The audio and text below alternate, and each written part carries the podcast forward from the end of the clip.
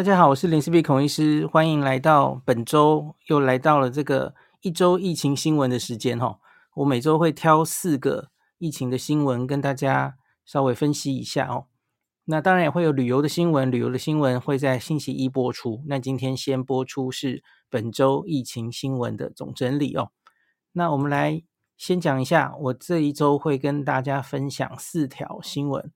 很简单的讲呢，其实就是分成。中国疫情相关，中国、香港、日本，最后我们来讲一下台湾自己哦。那中国新闻这一周有在这一周的最前面哦，就出来了一个新闻，大家有一点被震撼吗？或说震撼这样对吗？哦，就是中国有说他们的死亡人数哦，报他们承认他们在十二月这一波疫情到说这一个月啊。人数大概六万，那这个数字当然比中国官方之前宣布的死亡人数哦，就只有两位数啊，很低，是有大幅增加的哦。那至少这个数字没有之前这么荒谬了啦哈。那你有一个六万的，至至少承认了原本我们这些外国的国家，然后媒体在报的，在社群媒体上看的哦，看到你这么多。嗯，烧尸体啊，然后医院大排长龙的样子啊，重症患者就是弥漫在医院，然后的这一些景况都是真实的嘛？哈，的确有非常大的死亡在发生。那可是六万到底合不合理？这其实可能又吵不完了，然后那不知道这个数字到底是低估还高估等等的，然后那中国的病死数据在国际上。之前是引发谴责的嘛？哦，多国因为中国不透明而施加对中国旅客入境新冠的检测措施，这个到现在其实还是没有改变嘛？哦，那到底这个病死数据真实多少，仍然是一个秘密哦。其实有众多评估，这个在中国自己公布这个六万之前，其实有很多模型，很多国家。都在估计嘛，吼，评估可能会有超过百万之多了哦。那这个就是路透社，先从路透社报道出来哦，他说中国报告从十二月八号以来到这个一月十四号左右，吼，中国有五万九千九百三十八例与新冠病毒相关的医院死亡哦。那这个是死亡平均年龄八十点三岁。这个是卫健委的医政局长在星期六的媒体发布会上报告的数据哦。那他说，这六万人里，接近六万人里面，哦，其中五千五百零三人是死于新冠病毒引起的呼吸衰竭。那另外的五万四千人左右，他是死于新冠病毒以及其他的疾病这样子。那死亡的患者。九成九十点一 percent 年龄都在六十五岁以上哦，那至少有一个大家大概比较能接受的数据了哈。那中国上次报告每日新冠死亡人数是在星期一呀，那过去的一个月里，他们一直报告每天大概有五个或更少的人死亡哦。那这些数字跟我们看到的殡仪馆排长龙、运尸袋离开挤满患者的医院的情况是明显不符的哦。那尽管国际卫生专家预测哦，这个今年至少有一百万人会死于新冠相关疾病，那可是新冠病毒大流行开始以来，中国之前报告死亡人数才刚刚超过五千人哦，是世界上死亡率报道报告最低的国家之一，这样子哦。好，所以这个数字我有跟大家稍微分析过嘛，吼，因为我们其实可以跟别的类似的国家来，那个国家的人口数，然后你对比他们打疫苗的状态哦，呃等等的，你可以估计，假如广泛的感染之下，中国应该大概有多少人死亡？其实这个也不用我们外行人来估计了哈，因为很多的专家们用各种模型套中国的各种参数。那之前就是看他们公布，照他们公布的用灭活疫苗。我们也是有灭活疫苗的保护力嘛，这个是有研究的哦。那他们公布的分年龄多少人打，然后可以估计出来，大概各专家都是估这一大波了哦，可能到三月之前，中国可能至少是一百万到两百万人死亡这样子哦。那至少现在有个开始了哈，他他没有还在那边掩耳盗铃说哦，只有只有两位数人死亡，现在至少有个六万跑出来了哈。当然是希望他们可以越来越不越来越透明了哈。那这个美国之音在一月十二号有另外一篇报道哦。那之前我刚刚说有很多机构在预估这件事嘛，哦，其中有一个英国的机构，它其实会一直更新他们的预测数字哦。那英国在这个一月十二号这一天，他们表示哈，他说在这个一月十三号星期五啊，应该是预估中国新冠疫情的首波的峰值哈，就是高峰，然后大大概就会往下的意思了哈。他们估计单日染疫的人数大概是一天三百七十万人单日哦。那他们认为在疫情到达波值后约十天。单日死亡大概会达到峰值，可是我其实没有仔细去看他们到底是基于哪一些东西估计出这个数字哈，因为你总要有一些东西，然后才能下这些结论嘛哈，他到底是用什么 parameter 去猜这些东西的哦？我我觉得很好奇啊。那再来他说，所以就是大概也就是现在嘛哈。一月二十号左右，死亡可能会到峰值。那他们预估的是每天可能是新增二点五万死亡的病例。那这将使去年十二月七号全面松绑，那从清零放松清零的措施以来，染疫死亡累计，他们估计大概是已经死亡五十八点四万人。好，这是大概是他们承认的接近十倍。哦，那这个。这一个单位叫做 Airfinity 哈 Infinity 预估全境到四月底的这一整波哈，这整波可能有好几好几波的高峰哦。现在是进入农历年了，所以又带回乡下村庄，那可能会有再一波高峰嘛哦。那一直到最后到四月底，它是估计估计那个死亡病例会到一百七十万人，所以现在大概是接近高峰的地方，所以你看。还没有到一百七十万的一半，这其实很符合我们对很多国家的观察，大概都是这样嘛，吼。那 Airfinity 表示，他们做出这样预测的基础是中国的各省市在中国当局解封前疫情报告的数据，解封前报告的数据，以及像日本跟香港等地。在严厉封控措施解封后，疫情飙涨的状况，所以你有没有看出来？就是它是用日本跟香港那个时候的严重的状况作为一个 model，然后套用他们可以这个采取的中国的数字。可是我觉得这样未必准确哦，因为你知道，跟日本当然差很多，跟香港。也许某种程度像，可是你看，连疫苗施打其实就不一样。香港是有 BNT 可以打，啊，年轻人打比较多，然后有灭活。那可是中国是完全是灭活嘛？哦，然后这个中国的疫情统计方法发生变化之前呢，它的疫情统计数字一直令人质疑。哈，那美国这个。报道有一个内幕报道哦，他说中方向 John Hopkins 新冠疫情追踪项目提供的数据是，疫情蔓延三年来，中国的染疫人口只有七百四百七十万人，染疫死亡只有一点七万人哦。好，那总之就是截至一月七号，这个是我前一篇新闻之前。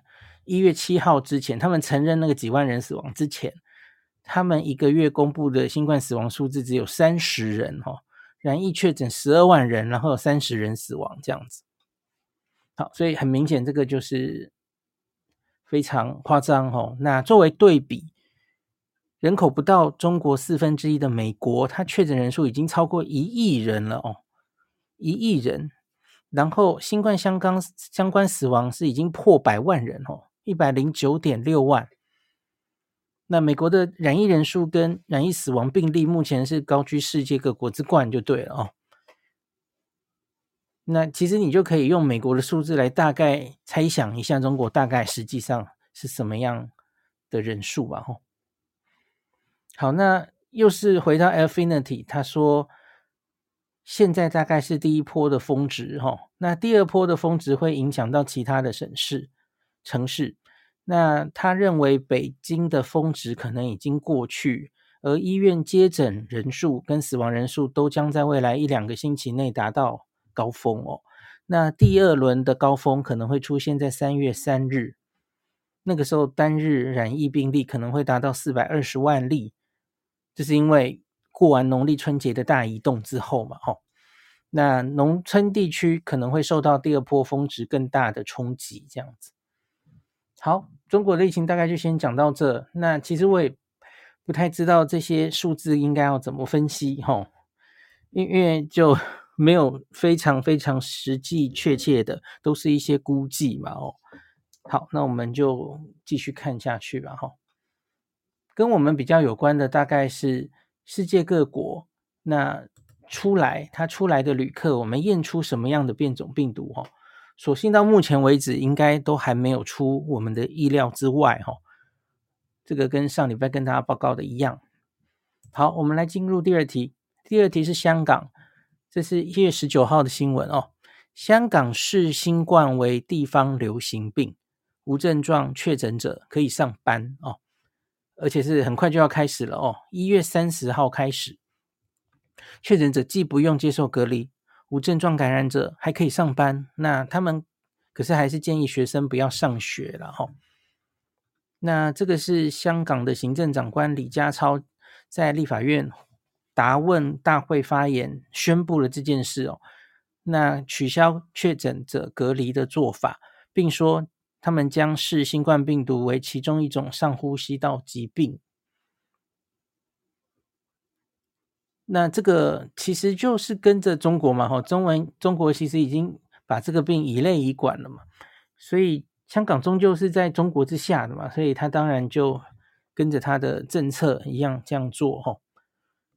像你最近好像蛮多，我看我的脸书同温层有蛮多部落客跑去香港玩呢，然后说香港现在进去出来都不用做 PCR，就是也很自由这样子哦，然后他们。香港又说会通知所有医生，今后只需要呈报这个严重的重症跟死亡个案，其实就跟流感一样了吼，只要报重症就好了哦。那以后他们只会公布网站上公布这个核酸阳性数字，还有死亡个案，取消目前的新闻报告方式哦。那做法就跟流感等呼吸道本土流行的疾病相同，这样子哦。好，所以香港也做了这件事了哦。那接下来我们就进入日本好了。这个日本星期一开始就传出了一些风声哦。那一月十八号，那这这是一篇应该是一些经济新闻，日本 TBS 电台综合，这应该是很明确的消息哈、哦。那中央社的标题下法是日本拟讨论降级新冠。放宽室内口罩的规定的这一题哦，这题我们其实也谈论一阵子了。那现在是日本似乎真的要做一个决定了哦。那 T B B S 电视台今天报道，已知日本政府本周将举行这个新冠防疫对策相关部会首长会议，应该会是在一月二十号。我们这集播出不不久，他们就要做决定了哦。那预料讨论何时调降新冠分类等级，还有放宽室内口罩的规定。那日本经济新闻报道，目前是计划哈，如果调降到等同这个季节性流感的第五类的时候呢，那不会要求有症状、高龄者、慢性病患者以外的民众在室内佩戴口罩。诶，这个讲的有点拗口。总之就是最后就是。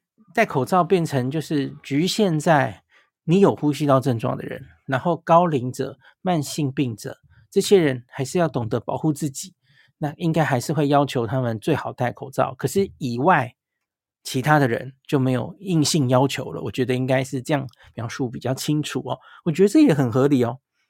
而且台湾很可能大概春节过后也会有类似的规定啊，也要准备降级了。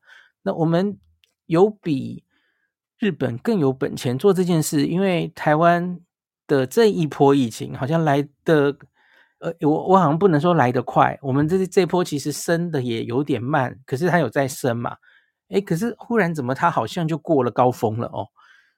那所以我觉得我们更有本钱，因为日本其实现在还是在高峰哦，所以你到底要抓在什么时候降？好，我们继续看下去哦。那岸田文雄首相。本周就是要跟这个相关部会首长研议，那判断到底是何时调降比较好了吼。那目前日本是把新冠归类在传染病法的相当于第二类，那日本是分五类，第二类的意思是采取第二严格的防疫措施，像是大名鼎鼎的 SARS，就是属于此类哦。季节性流感则是第五类。那他们假如调降之后哦，那将只限有发烧等症状、高龄者、慢性病患者要在室内佩戴佩戴口罩。那至于在客满的电车这种传染风险高的场合哦，则将就口罩规范进行协调。至于户外部分，只要没有近距离交谈，日本政府早已原则上开放民众不用戴口罩。这个应该是去年五月吗？我我记得大概是那个时候哈，那日本规定室外不用戴口罩很早哈，去年五六月吧，台湾是去年十二月嘛哈，可是，一样就是虽然这样规定，可是大家在室外都还是戴着口罩，这是日本跟台湾一样的地方这样子哦。好，那这件事情其实在日本当然也有引起不安哈，因为。目前毕竟是日本的第八波疫情，那我有上周有跟大家讲，其实这个这一波反而你你看绝对的数字，它是最严重的一波哈，死亡人数屡创新高。所以 NHK 前一阵子去做了一个民意调查，就是问这个你担不担心这个疫情又又变严重哦？你在这种时候去问，当然还是会有一定。数字的人会担心，因为你现在每天就在报说，哎，三年以来的这个单日死亡确诊数又破新高了哦，那当然有人会担心嘛哦，那所以这个 N H A 的调查是做出来，有八十四 percent 的民众对疫情仍然表示不安哦，那这个第八波死亡的大概九成都是七十岁以上的高龄患者哦。那 NHK 会做这个报道，是因为一月十几号正好就是日本境内本土确诊第一例，哈，大概就是满三年了。呃，总死亡人数在今年一月八号这三年以来破六万例啊，而其中的一万例是发生在最近一个月，所以你想想，其实也是蛮严重的哦。就在这十二月。日本原本是五万例死亡，那现在一个月就变成六万例了哦。那近期甚至出现过单日新增超过五百死这样子哦。他们有去分析为什么这一波如此严重啊？那说说这个是在高龄者设施发生了六千起的群聚感染，占整体这个感染的六成这样子哦。可是高龄者设施采取防疫对策是有点困难的哦。那这个我要岔题一下，其实这个在台湾一直做的还相对算好哦。大家有没有发现，罗富其实也固定时间会我们的这一些呃高龄然后危险族群的这种群聚的机构，其实都有规则在做嘛。吼，那个阳性率其实都有在监视，然后他们一旦确诊之后，那个给药的比例，我们其实从去年五月开始，罗富就是一直在跟大家报告这件事嘛。那大家有没有发现，其实都控制的还不错哦，所以我觉得也许是差在这里哈，我们的这些高龄者设施群聚感染是控制的非常好的哈。NHK 就做了一个民意调查嘛哈，当然这个八十四 percent 对疫情扩大感到不安，它已经比三年前减少一成了啦哈，有减少了，三年前是九成以上都不安，那废话，三年前那个未知的时候当然是很严重哦。可是八成好像也有点太高了哦。你你现在去来台湾做个民意调查哦，对于疫情扩大感到不安，我不相信有八十四 percent 啊，应该没有吧？各位同学有吗？应该不会吧？嗯，那这个 NHK 是用邮寄方式针对十八岁以上有三千六百个人来做这个问卷哦。那他回答的有两千两百二十六十六个人，二二六六人哦，六十三 percent。这个邮寄方式会有意愿回答，然后回复你，这其实可能就有一个 selection bias 了。大家有没有觉得？因为你会回认真的看到是这个题目，然后回问卷的人，他可能其实就是对疫情在乎的人了。其实你已经被筛选过一次了，对吧？哦，我觉得可能有这个问题哦。好，感到不安的受访者比例，哈，二零二零年十一月是九十三，然后去年十一月是八十九，现在是八十四，哎，可是降的实在很有限哦。那从受访者年龄看起来哦。年轻人十八到二十岁感到不安的比例是七十五，较三年前减少十三。十八到二十岁真的对疫情感到不安的人会有七十五 percent 哦，有这么高吗？那为什么迪士尼充满人？那三十多岁的人是七十一这样子哦。好吧，那大概就这样子。日本目前还是在疫情的高峰，我知道现在。很，我们要放假了嘛？哦，我相信你身边一堆同温层的人，搞不好现在就已经早就出国了哦，在国外过年等等的哈。那可是大家不要忘记，日本现在还是在疫情的高峰的这一点哈。好，那看日本怎么决定之后，我相信台湾也会做决定。指挥官有说，我们原本是希望大概在我们的过年之后，那可能会考虑。传染病降级的事嘛，哦，其实我们指挥中心也一直有考虑这件事。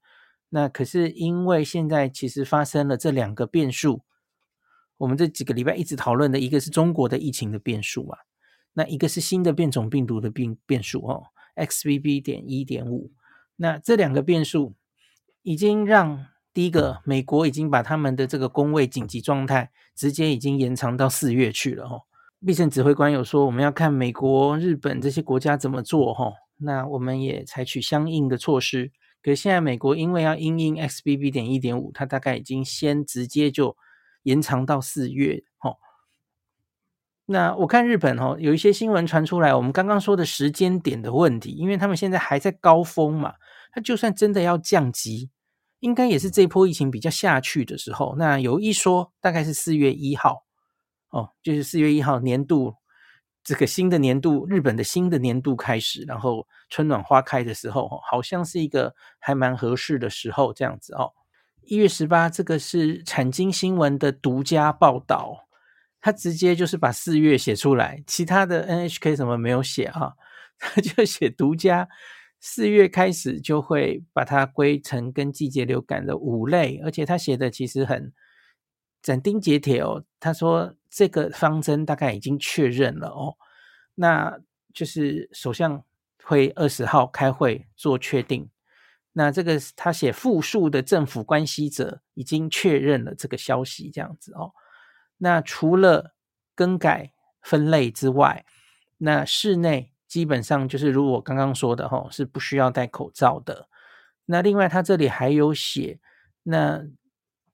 后老省的专家他们有开会了哦，也针对这一件事情开会。他说：“你还是需要那个维持这个，万一有大量住院需求的话，这个住院调整机能还是要维持着嘛。哦，因为随时还是可能疫情会再起这样子。那另外一个就是上次有跟大家提到的，比较会影响到的是费用的问题。你假如五类的话，哦。”那你就在法源上是没有办法，还是让他治疗完全用公费负担哦？你至少就是要让人民部分负担了哦。那可是现在他们可能会就是采取一个中间的呃过渡措施了哈，就是目前还是维持公费负担，然后会照阶段哈，一个一个阶段，那最后移行到通常的医疗保险这样子。就是让他一步一步的哈，而不是一下就变成人民自费，那可能当然会出问题这样子哦。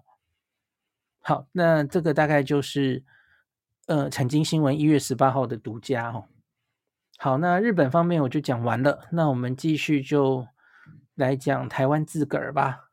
那台湾的疫情其实就是如我刚刚说的，好像有一点意外，就是怎么忽然就 掉下来。我也不是很确定会不会是因为现在就是接近放假了嘛，然后很多人要出国玩了，然后这时候还去确诊干嘛呢？呃，我不知道啦。那可是看起来就是掉了，而且呢。你也许可以不相信那个确诊的绝对数字哦，可是我们有另外一个呃一直都会公布的东西，我觉得那个还蛮准的，那就是领药领抗病毒药的人数，这个的确也过高峰，然后再往下掉了。那所以好像这一波真的过去了哦。那我们还是来讲一下一月十六号每个星期一那病毒定序的结果哦。那先讲中国啊，没有新消息。中国还是大概六成是呃 BA 五，BA 五点二，然后大概有四成是 BF seven，这个都跟上周一样。那本土的话呢，诶，这个 BA five 终于第一次掉到五成以下了吼，掉到四十五 percent，四十一 percent，冲到四十一 percent 的是 BA 点二点七五。这个是基于呃三十一例 BA five 跟二十八例 BA 点二点七五，所以除起来，本周大概本土疫情大概验了六十例左右吧，哈，六十例做出这样的结论，哈。那 BQ 点一本周是六而已，哈，还是蛮少的。所以在台湾看到的状况，哦，诶，好像这个 BA 点二点七五爬起来了，哈。爬到四成了，其他的什么 BF Seven B seven 在我们这周才四 percent 而已哦。然后 BA 这个还有什么 XBB 三 percent 哦，BA 点二一点一 percent 而已。所以罗富是这样说的哈、哦，他判断到春节左右哈、哦，台湾大概就是双主流猪会一起流行。那可是 BA five 逐渐被 BA 二点七五赶上哈，那这个是值得观察的哦。至少不是其他比较更有那个免疫逃脱的这样子哦。那罗富说，受关注的新兴变异株 BQ 点一 BF seven 跟 XBB 上周的占比都没有超过十 percent，都是个位数哦。那现在这个双主流 BA Five 还有 BA 点二点七五，在免疫逃脱、重复感染，还有打疫苗的感染之后的感染情况，其实都没有那三株新兴变异株严重哦，所以他觉得对疫情的影响应该有限。那中国境外一路上周总共是一百二十二例病毒定序，然后一样没有什么大变化，也没有找到新的变种病毒株哈。那对于美国出现的 SBB 点一点五的话呢，那无论境外或是本土，我们台湾自己都还没有验出第一例。哦，我们倒是有验出 XBB，早就有了哈，就是去年新加坡十月的那株啊。那可是都很少哦，两例本土，四例境外移入这样子哦。那 BQ 点一是美国来的多，BF seven 中国为主哈。那日本也有几例。SBB 亚洲其他的区域比较多哈，这个主要这个新冠的变种病毒流行有地理分布上的差异哦，这个也是值得观察的哈。那最后讲一个春节，因为大家很多这个诊所都休息了嘛哦，那过年快筛阳性怎么办呢？哦，那大家可以上 CDC 去看，有一个防疫专区哈。还是有这个视讯看诊跟领药可以做的哦，大家放心哦。因为像我老婆的旅馆就 什么，我为什么说旅馆？我老婆讲出真心话来了。我老婆的医院就有被要求每天都要有一个看视讯诊的负责的人哈，所以所以有得看的哈，大家去那个 CDC 的过年这个防疫专区哈，有需要的话。那北市还有春节二十三家医院设急诊，然后疫苗预约接种照常等等的哈，你想要在这个时候去打疫苗也都是没有问题的哈。每周四例行公布的住宿长照机构疫情状况哈，这是规规则在筛检的哦。那采检阳性率，这个机构注明从上周的一点三到一点一掉下来了，哈，只有一 percent 的阳性率哦。那机构投药率，就是一旦确诊，五天内给药的投药率九十四 percent。那工作人员的阳性率零点六 percent，这个从去年五月一直做到现在，非常辛苦，可是我觉得做得非常好，哦。这也许是我们跟日本不一样的地方哦。最后讲一个，今天在一月十九号的防疫记者会上，吼，那指挥官有说，预计最快一月三十一号，就是过完年了，吼，会公布第二阶段的室内口罩松绑。那他说，规划今年再推动民众再打一剂加强针，加强保护，这样子，哦。然后。他说：“这个口罩松绑已经跟专家讨论了哦，本来会早一点实施，可是因为奥密克戎本土的第三波疫情再起，所幸现在高峰已过，所以我们假如观察到春节过后本土疫情持续稳定的话，估计最快一月三十一号宣布。那可是那是宣布，那什么时候上路？那那个还要再宣布了哈。”不会早到二月一号就上路的哈，他可能会预留一段不长的时间让民众准备。这个其实我我自己也有点意见哈，因为你假如是要小心这一波的可能的危机是什么？第一个，我们本土自己过年会有南北大量移动；第二个是我们有国内国外大量移动，对吧？每天出境的人超过两万人哈，入境也有嘛哈，出入境这么多人。那假如这些人大量的回国，哈，过完过年假期回国，你哪是在一月三十一号就看得到，呃，疫情变严重的哈？可能应该要再看久一点点吧，哈。可是没关系啦，我我我其实没有那么担心，就是应该是没有问题的哈。只是我们会在某个时候过渡到，可能是下一个。免疫逃逸比较严重的变种病毒出现的时候，应该是下一波比较高的时候。那可以是 XBB，可以是 BQ，我们不知道是谁哈。然后今天疫情记者会有媒体询问今年度的新冠疫苗施打规划，王必胜表示，今年一定会再催打，鼓励民众接种一剂加强剂，肯定会有民众打到第六剂，哈，是第六剂，我我听错了。虽然与国际相比，台湾疫苗覆盖率高，但高龄接种率仍不理想。呼吁符合资格长辈尽快接种次世代疫苗，获得保护力。好，这个可能没有讲时间，所以我第一次看到之后有点心惊胆战。他讲的是今年嘛，应该不是这个冬天吧？因为这个冬天已经在吹了，不是吗？哈，所以他讲的应该是今年在入秋的时候吧？那可能会在在施打，可是我觉得这个讲这个其实也是言之过早哦。我们还要有一些数据观察，那个时候流行的到底是什么病毒株，然后会不会有研究告诉我们打几剂的对那个病毒株的保护力是多少？这个现在其实都还没有哦，所以我觉得其实不需要这个时候就呃。讲得太早，因为我们其实没有数据。然后，如同我跟大家说的，你真的觉得一年一剂就够了吗？不一定嘛。就老人家，也许可能我们现有的资料还是需要半年就一剂哦。好，那我觉得这个其实也不用讲得太早哦。好，那今天就讲到这里。然后我看一下大家有没有什么问题，还好没有非常多的问题。对，BA. 点二点七五在其他国家是没有突出的。其实我原来有点快一波 key 哈，那看美国最特别哈，因为 BA. 点二点七五在美国很早就出现，我我没记错应该是是不是五月啊？还是没有这么早？就是它很早就跟 BA five 一起出现哦，可是在美国没有做大，然后后来美国是 BQ 出现了，又把它压掉了哦。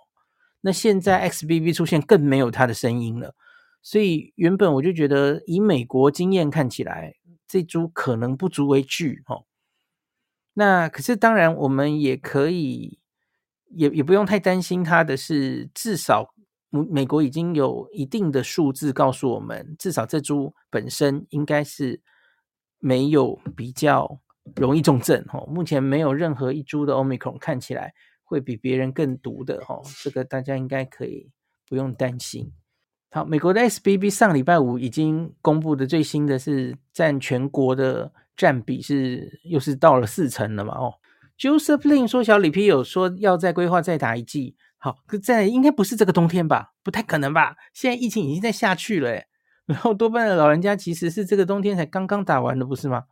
我们十二月才刚刚推打完 BA one 次世代双价的人，三个月后可以打 BA five。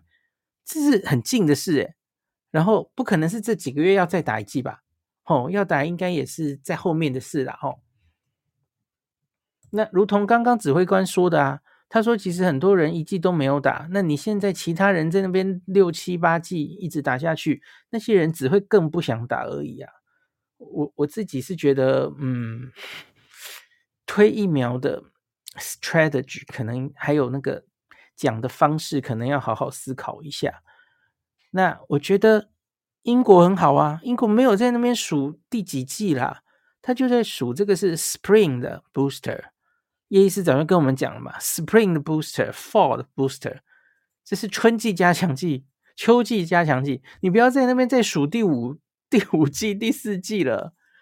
那些第一季、第二季都没打的人，就你越来越，他就死都不打。其实是。假如越多人打过了最基础的那两季，其实我们就是整体的保护力应该是越好的哦，而不是在那边追逐五六七八季了。他是私讯问我的，就是他听前几集不是有一集在讨论说，我们是不是应该要进另外一个次世代疫苗哦，which is BNT 哦，我们只有莫德纳，该不该进 BNT 的问题哦。那我觉得其实这合理。你假如次世代疫苗想进一个不同机制的另外一个选择，给大家多一点选择，我觉得这个合理哦。那可是我觉得可以的话，应该去进 Novavax 或是 Sanofi。Sanofi 现在正在努力做它的次世代疫苗，然后是 Beta，也有不错的数字哈、哦。我觉得假如是因为一些身体体质或是疾病的关系，不敢。不想打，或是打了曾经出问题，mRNA 疫苗，莫德纳吼打过问题的人，你就放心敢打 BNT 吗？他们机制是一样的，所以其实你应该要给大家另外一个选择。很可惜，高高端是不是停产了，就没有高端可以选？可是我觉得那国家应该努力去进 Sanofi 或是 Novavax 才对。吼，这是我个人的意见。感谢您收听今天的林氏璧孔医师的新冠病毒讨论会。如果你觉得这个节目对你有帮助，喜欢的话，欢迎你推荐给你身边的朋友，或是在 Apple Podcast 上面留下评价，后也可以留言哦，五星好像每天都可以留哦。希望大家当我的种子教师，推广正确的新冠卫教，以科学防疫，不要只以恐惧防疫。行有余力的话，欢迎您赞助林氏璧孔医师喝杯咖啡。让我可以在这个纷乱的时代继续分享知识，努力做正确的新冠相关卫教。如果你想看到更多孔医师分享的新冠疫情相关资讯，或是林氏必发的日本旅游资讯，欢迎你加入脸书上的日本自助旅游中毒者粉丝专业。那或是我也有 LINE 的官方账号，或是 Telegram。那这一些连接都在 pocket 前面的我的电子名片里面。可以在一个页面就看到我所有的发声管道，都欢迎您加入。那我们就下一集再见喽。